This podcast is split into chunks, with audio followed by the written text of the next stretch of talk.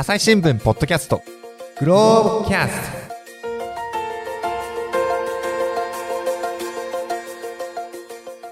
身近な話題を世界の視点で深掘りするグローブキャスト、今回出場、あ、出場って言っちゃった。プロレスラーみたいですね。出演をしていただくのは、えー鈴木明子さんです。よろしくお願いします。よろしくお願いします。朝日新聞国際報道部におります鈴木明子です。リングに登場いたしました。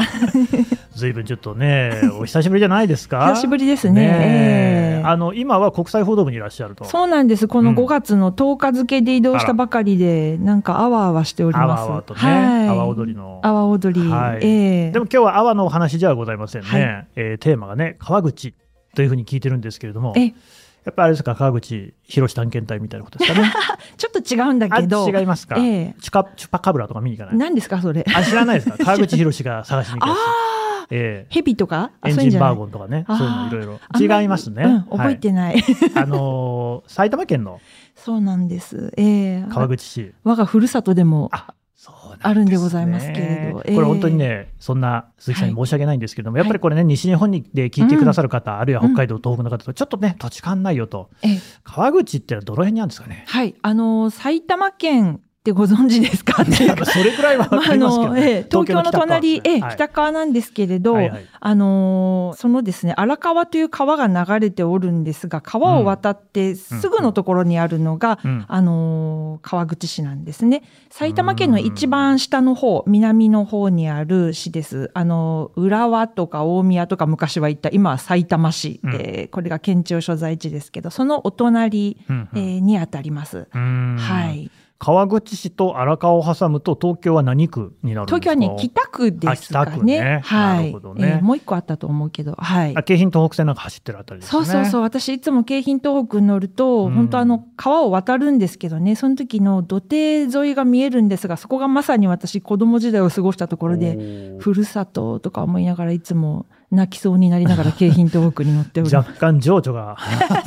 ちょっとおかしくなって。あでもね、えー、と例えばじゃあ人口でいうとどれぐらいのところなんでしょう、ね、はい人口はね約60万人。これは大きいですよ、うん、まあまあいますね、うんうん。まあまあ。あれですか、うん。中核市になるんですかね？中核市ですね。そうですね。うん。はい。ね。うん。というまあねそういう川口市。ちょっとねでもねやっぱり馴染みが薄いよって方もいらっしゃると思って、どんなところかってもうちょっと具体的に。そうですね、あの今はねすごくたくさんあのマンションがあって、まあ、あの東京のベッドタウンみたいに言われることが多いんですけれどね。交通支便ですからね。そうなんですよ。便利なので、うん。ただあの、まあ、昔はですねあの鋳物の町として知られていましてええ鋳物ってねなんか鋳物って何ってよく言われるんですけど、ね。そうそうそう鋳物天ぷらも好きなんだけどあー美味しいですね。そうそうあのまあ高温のですねそのつまりこう鉄をですね、はいはい。ええまあ、溶かしてそれをこうん。う砂でできた型に入れて、でこうなんていうのかいろんな造形物を作るまあ、そういう鋳物産業がうんうん。昔から盛んだったところで、なるほど。まあ、遅くとも、まあ、その江戸時代とか戦国時代の頃から、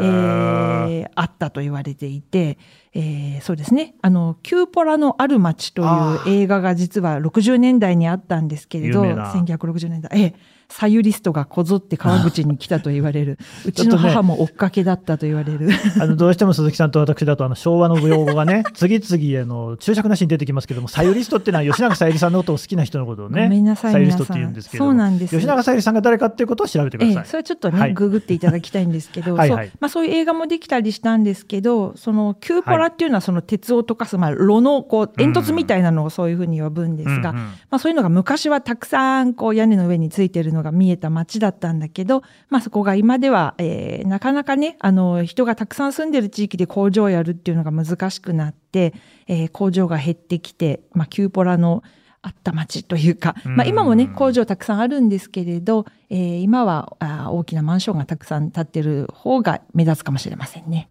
そうすると、まあ、今はそのベッドタウうん、ンだけだとねなかなかそのグローブで取り上げるって話にはならなさそうなんですがそね ここは何かあるんですか、えーそれがねあのーなんと、えー全国のですね市町村、まあ、区市町村の単位で見ると、はい。えー全国で一番、えー外国人の多い町がは川口市であると。意外ですね。意外ですよね。で、あの、2021年だったかな？あの、新宿区と、うんうん。えー東京の江戸川区を抜いて、うん。華麗に1位にあ。シュタッとなったと。でもなんとなく私の勝手なイメージだと、うん。私は愛知の出身なんですけれども、まあね、愛知の方にもこうね、ブラジル系の方いっぱいいらっしゃるとこであったりとか、うんうこれはね、あ浜松、静岡県にね、ね。もありますし、あとはね、関東でいうと群馬の大泉であるとか、さまざまありますが、そんなところをこう超えてそうなんです。1位であると。そうなんですよ。すごいですね。うん、割合で言うとね、例えばうん大泉なんかもう2割ぐらい、人口の2割ぐらいがね、外国の人だったりとか、あと川口の隣の蕨市っていうところがあるんですけど、蕨ねこれ日本で一番小さな市なんですけれど、あ、そうなんですね。そうなんですよ。だからね、密度で言うと、そこもうん1割ぐらい外国の人が住んでるんだけど、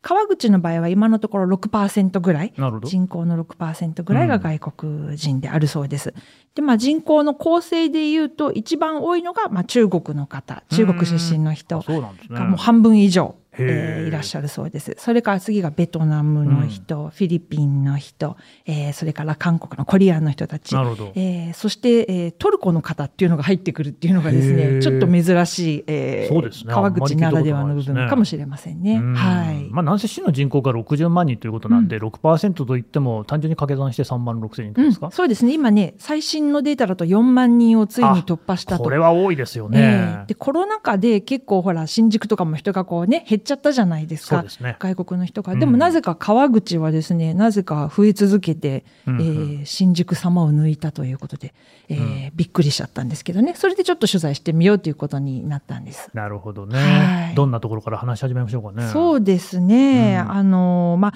川口ってその、鋳物の町だったっていうふうに言ったんですけどね、まあ、なんで外国の人が多いのかなっていうことを、まずはちょっとうん。うん私なりに考えたことをね、知りたいですねそれね。えー言ってみようかなと思いますね。なぜですか、うん、なんかね、やっぱり外国の人も、うん。あの、日本人が住みたいような街に住む時代なんだなっていう気がちょっとしたんですけれど、うんうんうん。うん。あの、私、川口に行ってちょっとびっくりしたのがですね、なんかこう、えー住みたい街大賞っていう、こう、ある、えー調査会社がやっているのを2年連続で1位だったと、川口市が。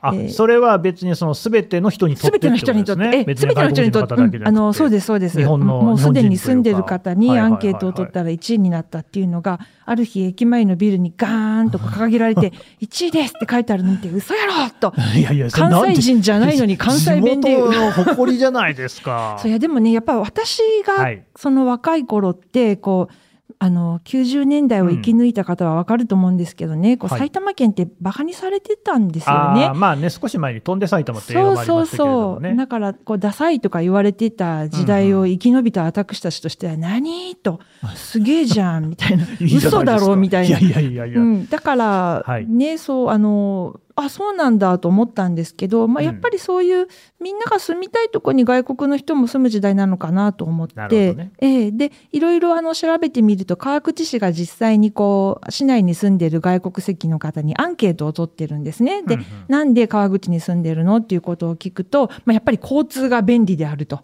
いうのが一番で、うんもうやっぱりその丸の内だったりですね、その東京にもまあすぐ2、30分で行けちゃう。アクセスがいい。うん、アクセスがいい。それから、駅は激混み。激混み。まあ、激混みってほどでもない。まあまあまあね。うん。あと、あとはまあ、あの、なんだろう、学校とか勤務先にも近い。まあ、それは同じ理由ですね。アクセスがいいんですよね。あと、もう一つはやっぱりね、あの、同じ国の、えー同胞がたくさん住んでる。これ大事なことみたいですね。そう、コミュニティがすでにあるっていうことうんうんを挙げる人が多いみたいで、あのーこれやっぱり他の、あのー上位にこう来るような、たくさん外国人が住んでいる他の町にも多分言えるんじゃないかなと思うんですけれど、まあ、あの人を頼ってここに住みに、住みたいなっていうふうにこうんうんうんう来る人が多いのかなっていうふうに、えー思います。うーん。だからこうね、あの、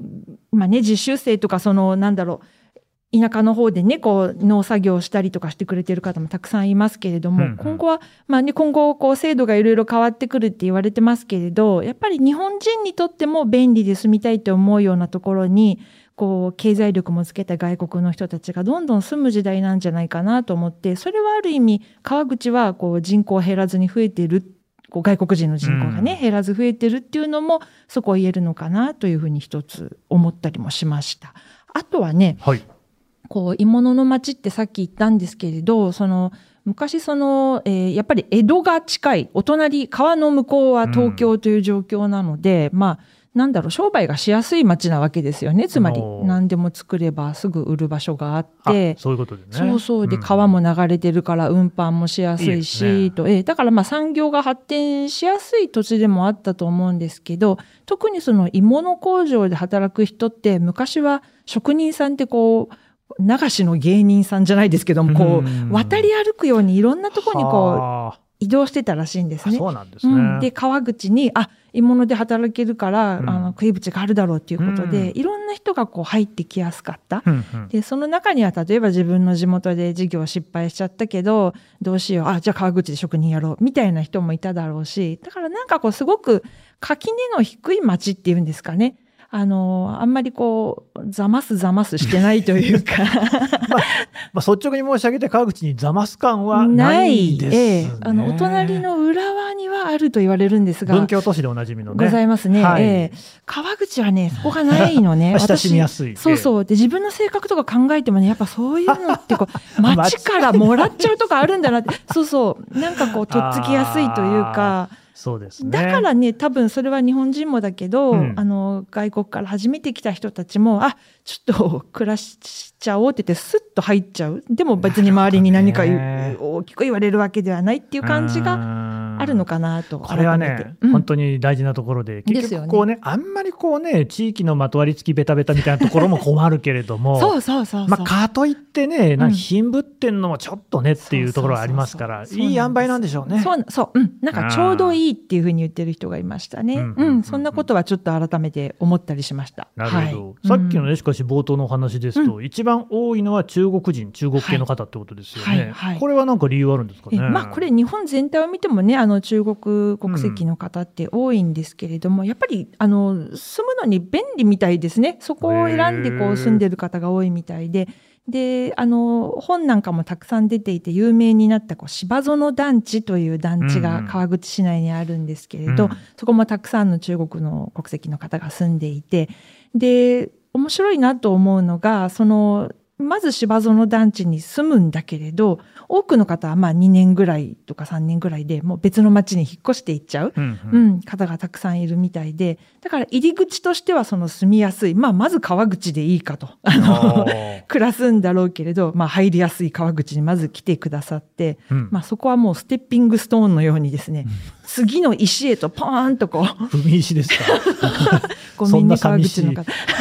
ていうか、まあ、だから入り口にまあまはきっとよくって、なるほど。うん。うんその後、まあ自分のね、経済状況なり、ね働く場所などに応じて東京に住んだり、うんえーこの、あの、紙面でね、記事で出てきた方はタワーマンションに引っ越したっていう方がいらっしゃったりですね。そうでしょう。それがね、いらっしゃるでしょうね。うん、あとやっぱり浦和に憧れる人がいるっていうことは聞きました。本当に埼玉の人には申し訳ないですけど、浦和は何かそこまで憧れさせるものがあるんですか？全くわかりません、私には。やっぱりそこらえ辺はそこはねちょっとわかんないですね。ね、大宮の方なんかだとね、ええもうま本当にあのライバル視といいますか、なんかね浦和には負けるかという感みじたいですね。全くわかんないです、川口の私からすると。埼玉県も意外とね、だから東西が広かったりとか、これね、神田さん、川口特集もいいんだけど、あの、はあ埼玉特集やりましょう、アサポキで。結構ね、沿線で全然違うんですよね。全然違う。やっぱり、すごい歴史のあるね、その秩父なり、ぐあのね、もっと群馬県に近い方のエリアの人たちもたくさん言いたいことがあると思うし、そうね面白いと思いますよ東部もね、伊勢崎線、まあ、今はスカイツリーラインですけれども、うんと東上線とかとまた全然違うしそうですよね西武線の沿線もね、所沢とか全く違いますしねそう。そうそう。だが今日は、はい外国人のお話、そうでした。えっと、最近だと私よく聞くのが、えっと、ガチ中華っていうのがね、あの川口、特に西川口駅のあたりですか？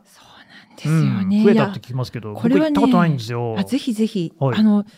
よくねテレビでね、うん。ワイドショーとかでやっててそうなんだって私も思ってたんですけど、やっぱ楽しいですね行くと。うん、ガチ中華ってどういう意味かもうご存知の方も多いかもしれませんが、まあ、なんていうか日本風の味付けとかにはアレンジしてないような、うんうんうん。あーものをおそらくガチ中華っていう言い方をしてるんだと思うんですね。だから中国のいろんな地方の、あのーまあ、本当そのまんまのものを、うん。しかも店員さんは例えば中国語でお話をされていこう本当に中国の雰囲気がある、まあ、そういうお店がたくさんあるんですよね。で、うんガチ中華だけじゃ実はなくってあの西川口駅にぜひ行ってみていただきたいんですけど歩くとね例えばタイのお料理屋さんとかムエタイの教室があるようなエリアもあるんですね。で、そのタイ料理屋さんに私取材をしたくって、すいませんって入っていったら、もうね、ほぼタイ語しか通じない そうなんですね。ですよ。うん、ガチタイだ。ガチタイなわけです。で、ベトナム料理屋さんもね、最近たくさんできていて、はい。これも楽しい。あの、ニャウっていうお店がもう大人気で、あの、ー。すごい、あの、若いベトナム人でいっぱいですけれど、うん。本当にね、ベトナムに行ったような雰囲気で、あの、こんなに住んでるんだ、この周りにベトナムの人って思うような、ええ、だからガチ、いろんな多国籍が楽しめる、フィリピンの料理屋さんもちょっと歩いたところにできていますし、うん行ってみてほしいですね、これは。なるほどね。まうんあ最近円安ってこともあって、海外旅行も難しいですから。ね、確かに、そう、プチ旅行できますよ。そうなんですよね。うんこう意外と本そういうところっていうのはあるっていうね。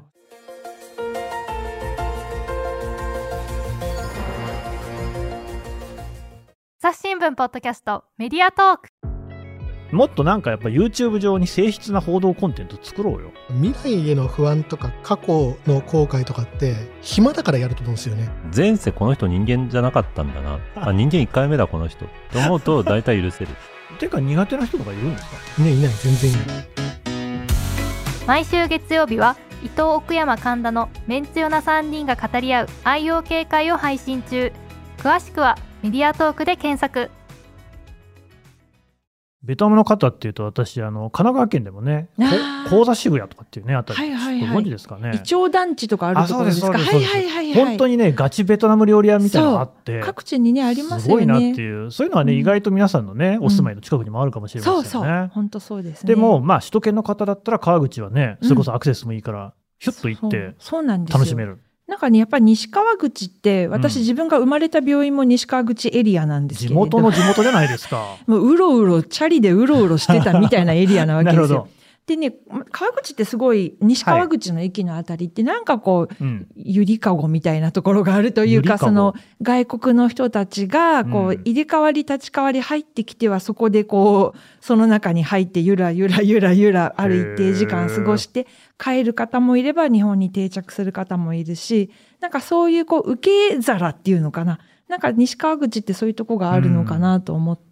あの、皆さん、あの、男性の方はよよくね、ご存知かもしれないけど、まあ、歓楽街として知られたんですよね。そうなんですよね。一昔前はね、本当に有名でしたね。ええ、子供の頃も前を取ると宇宙船とかいうこうキラキラしたこう あここは何かするとこだけどな聞いちゃいけないのかなとか思いながらそうですね。あの、知りたい方はご自分でお調べになっていただきたいんですけど。そうでございますねはい。だったんだけど、まあ、ちょっとそういうお店がだんだんこうねあの、うん警察のいろんなあのねあれもあったりして、うんえーなくなる中で、えー中国料理屋さんが増えたり入れ替わるように多国籍のお料理屋さんが増えて、えー本当にある時期は例えばフィリピンの雑貨屋さんができたなと思う時期があったり、あのある時はベトナム語が増えたなとかですね、うんうん本当その時々によっていろんな国の人が来てるのがなんかあのエリアなのかなって見てると面白いと思います。でね、私ね、今回のグローブの記事読ませていただきましてですね。ありがとうございます。クルド人がいると。えーここはちょっとぜひ聞きたいんですけけど、どういうことなんですかね。ねえあのこれは本当に川口の特徴なんじゃないかなと思いますね。あはのクルドの方っていうのは、まあ、主にトルコから来ている方がいるんですが神田さんがいらっしゃったエリアにもたくさんいた、そうですね。私、えイランっていうね、え国に3年7ヶ月住んでまして、ね。だクルド人の方々っていうのは、うん。クルドという国は持たないんですが、うんうんうんイラン、イラク、トルコ、シリアの4カ国にまたがってね、その国境地域に3000万人ぐらいの方が住んでるんですね。3000万人すごいですね。ええでその中で、まあ、トルコでちょっと辛い目に、えーうんあったような方たちが、まあ、いろんな国に、えー難民として行かれたり、まあ、移住されたりしている状況があるんですが日本に来る方っていうのは、まあ、なぜかどんなご縁でか川口に今集中をしているということなんですね。で川口に、えー来られたのはねいつ頃からなのかっていうのをちょっと歴史を聞いてみたら、まあ、90年代の初めの頃93、4年とか5年ぐらいらいじゃ30ないかと年ぐらいになるんですね。うん、そうなんですよ。で、最初はね、本当にたまたまだったっていうふうにおっしゃる方が多くってあの、イラン人の方、まあ当時イラン人の方が多かったですよね、あの上野のあたりにいらっしゃったり。いろんなことやってましたからね。ね、あの3枚1000円とかでこう、はいはいはいね、とかありましたカードみたいなのを売りさばいてね、がええそれ本当に使っちゃいけないやつみたいなのもありましたけれども。そうですね。はいはいだから本当いろんな国の人来る中でイランの方が多かった頃、ありました。クルドの方が、そのイランの方がたまたま川口に住んでいたらしくて、その方を頼って、俺んとこ来いよみたいな感じでう、んたまたま、えー住み始めて、その家族がこうどんどん増えるとか、知り合いが増えるという感じで、うん今現在、あの、まあ、2000人はいると、いらっしゃると、えー川口市内に住んでいるというふうに言われてい相ます。当多いんでしょうね、これは。多いですよね。で、なかなかね、数が把握しきれないところがあって、うん。というのがなぜかというと、あのーまあ、難民申請をして来られる方が結構多いんだけれども、うんうんまあ日本ってなかなか難民行政がね。厳しいですよねなかなか認めやしないんだ。うん、そうそう。で、クルドの人も一人、やっと、あの、認められた方が確かいるんですけれど、一人一人。うん。はあでも、その他の方は、まあ、難民とは認められずに、うんえーで、認められないうちにですね、あの、もう帰らなきゃいけないという、その、えー帰らなきゃいけないんだけれども、まあ、仮に、あの、本当は、えー入管に収容しなければいけないような立場だけれども、あなたたちを仮に、まあ、普通に街の中で生活してもいいよという立場に置かせてあげましょうという制度があって、それが仮放免というんですが、なんか恩着せがましいですね。本当にね。まあまあ。はい。そうででその仮放免という立場になっている方がいてそうするとねもうあの健康保険証もないし仕事もできないし、ということででそういう方がまあ全体の4割ぐらいいらっしゃるんじゃないかと言われているんですが、まあ、その人数がなかなか把握しきれない部分もあったりして、まああの正確な人数がちょっとはっきりわからないんですけど、まあ、うん。このやっぱりね、仮放免の方がたくさんいること、あの、日本のね、応援してる方たちもすごく心配してる人も多いと思うし、また一方ではいろいろ、あの、批判的な方も、あーいらっしゃるんだけれども、うんまあ、そういう方がたくさんいるという状況ですね。うんこれね、記事を読んだら、マート小林っていうんですか、こう青果店がね、えー川口にあると、楽しそうな様子がね、そうなんですよ。い行ってこられたんですね行っ。てきましたどう。ですかえーこれね、本当に小耳に挟んで、あの、まあ、クルドの方がね、たくさん川口にいることは知ってたし、うん取材をさせてもらったこともあったんですけど、いや、なんか八百屋さんがね、あの、青果店でなんかこう、トルコの言葉話して、うんなんかやり取りしてる店があるらしいよ。すごいですよねしかも2軒ぐらいあるとか。でちょっと2二軒行けないなと思ったんだけど、まずちょっと見に行ってみようと思って、マート小林さんにこう近づいてこう、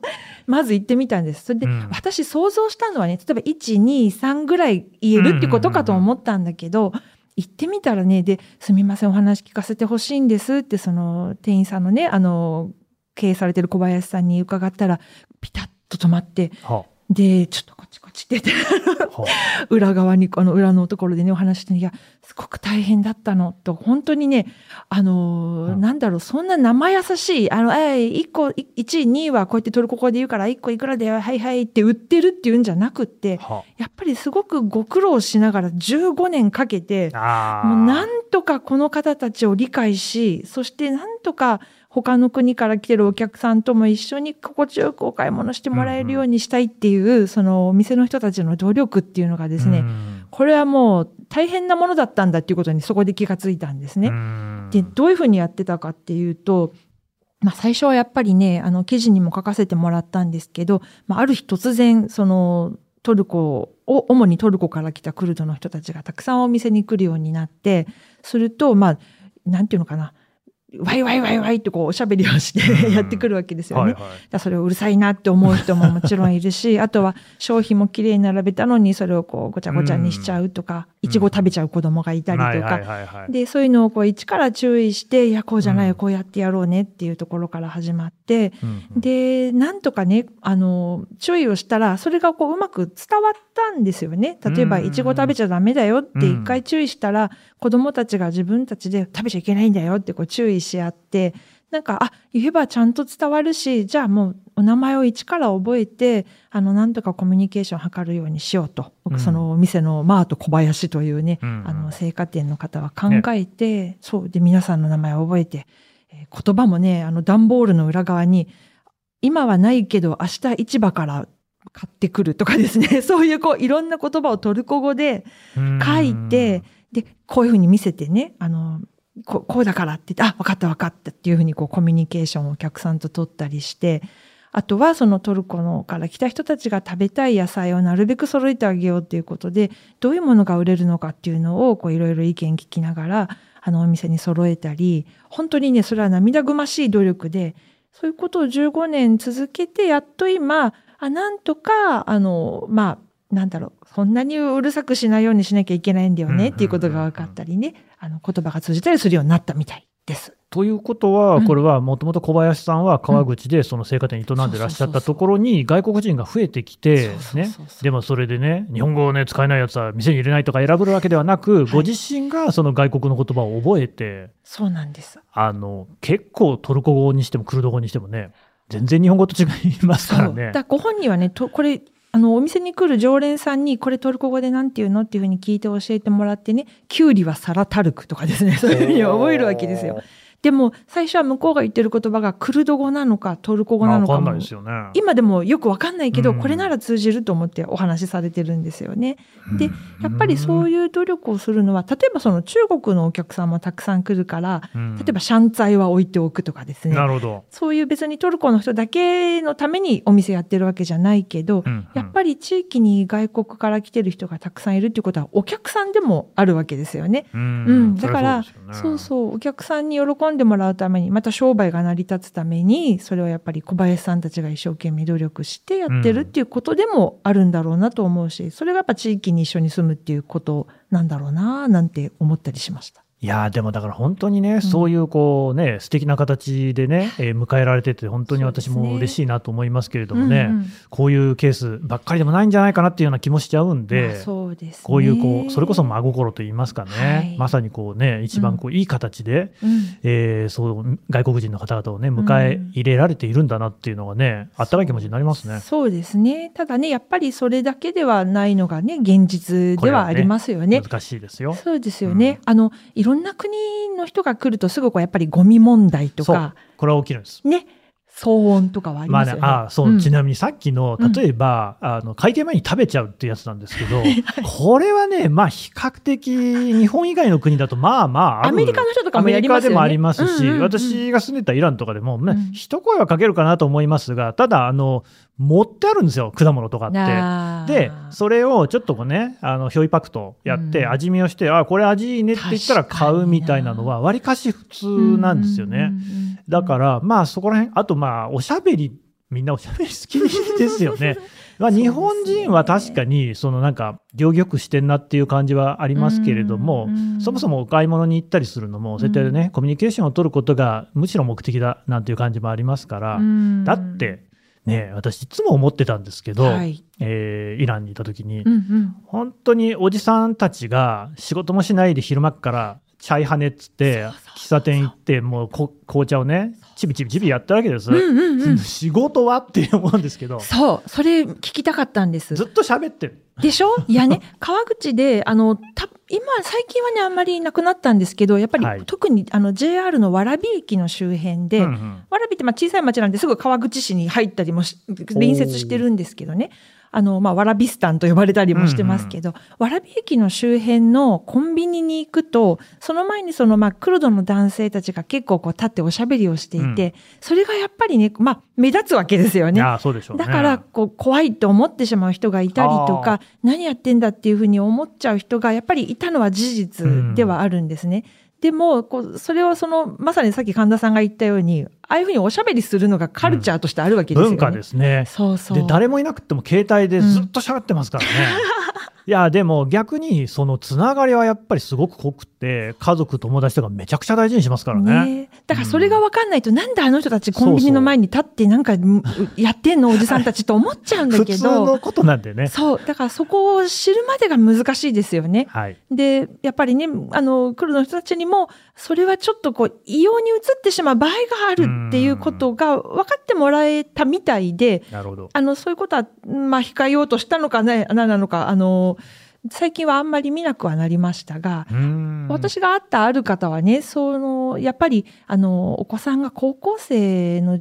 だった時なのかな、うんあの女性の女の子がいて、で、ママって電話が夜かかってきて、今、あの、学校終わって帰るんだけど、コンビニの前にね、外国の人がいっぱいいて、ちょっと怖いから迎えに来てって電話があったと。で、まあ、それはへ、なんていうか、迎えに来てほしい理由に使ってた面もあったって言うんですけれど、で、でもね、あの、その中島さんっていう女性はそういう電話を受けて、で、迎えに行って、あ、この人たちかっていうふうに 状況を知って、うん。で、まあ、それで、なんか嫌だなって言うんじゃなくてね、なんか、そこから、あ、じゃあこの人たちのことを知るような場を作りたいなと思って、まあ、クルドの料理教室をお手伝いするようになったり、あとはね、親っていう刺繍みたいな、あの、レース編みみたいなものをクルドの女性たちがするんですけど、その教室を、あの、喫茶店の中で開くようにして、うん。それにも、そのクルドの女性に先生になってもらってるんですが、で、まあ普通にあの一般の人たちに来てもらうような場を作ってですね、まあ怖いから遠ざけるんじゃなくて、うんうんうん知るようにしようよっていうことをやってる方も川口にいることを知って、うんすごいなというふうに正直思いました。クルドうん料理屋とかないんですかね。クルド料理屋さんはね、十条の方にあるんですよね。え、十条もまた素敵な街で、あ、またそれちゃうから言わないんだけど。何かと京浜東北線ですけどね。あそうなんですね。あの、そう、あの、東十条からも行けますし、そこもあるんだけど、あの、まあ、クルド料理というかね、トルコ料理屋さんはたくさんありますね。西川口にもなるほど蕨にもあるし、そういうとこに行くと、あの、いろいろ、あの、あ、こんな感じなんだってご飯食べながらわかるかもしれませんね。朝日新聞ポッドキャスト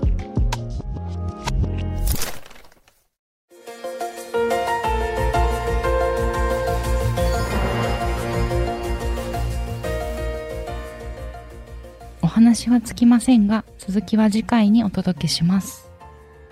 はい、えー国際報道部鈴木明子さんのお話を伺ってきました。さてね、鈴木さん、この記事も、グローブプラスであまとまって読めるってことですかねあ。そうですね。はい。あの、グローブプラスの方で、あの、そちらでオリジナルの記事も、あのうんうん、少しありますので、鋳物工場で働いている、あの、フィリピン系の方とか、インドネシアの方の話なんかも、えーそちらには載っています。はい。それから国際報道部の方では、はい。え、あの、語学の扉という、あの、大変人気なコーナーがありまして、うんまあ、いろんな国の言葉、英語だけじゃなくって、まあ、日本語を勉強している外国の人についてもあるし、いろんな国の言葉を学ぶ、身につけた人がどういう、こうね、コツがあったのかみたいなことを明かしてくれているコーナーですので、ぜひお読みください。はい、これね、あのどちらもですね、ポッドキャストにあります概要欄の方から記事へのリンクを貼っておこうと思いますので、こちらからね、ご確認をいただければと思います。改めまして、鈴木さん、どうもありがとうございました。はい、ありがとうございました。はい、最後まで聞いていただきましてどうもありがとうございます。ね、あのいつもこのグローブキャストではですね、えー海外の話題っていうのをこう現地にね行った取材で聞いているんですけれども、今回はね現地といっても川口一番ねローカルな話だったかもしれませんけれども、ただそういう中にねこれだけあの世界が詰まっている。これ実は日本って我々見てないだけでもう周りにねいっぱいそういう世界って広がってるんですよね。そこのねぜひきっかけにしていただければと思います。きっかけといえば。ぜひここまで聞いたあなたはですね、今すぐに概要欄を開きましょう。概要欄開いたことありますか？ね、ポッドキャストにはテキストがついてます。アプリによってね、開き方がちょっと違いますが、指をこねこねしていれば必ずいずれ開きます。そこからですね、あの感想のフォーム、これ、えー寄せていただけますし、先ほどご紹介した記事にも飛んでいただけます。ぜひご活用ください。朝日新聞ポッドキャスト、朝日新聞の神田大輔がお送りしました。それではまたお会いしましょう。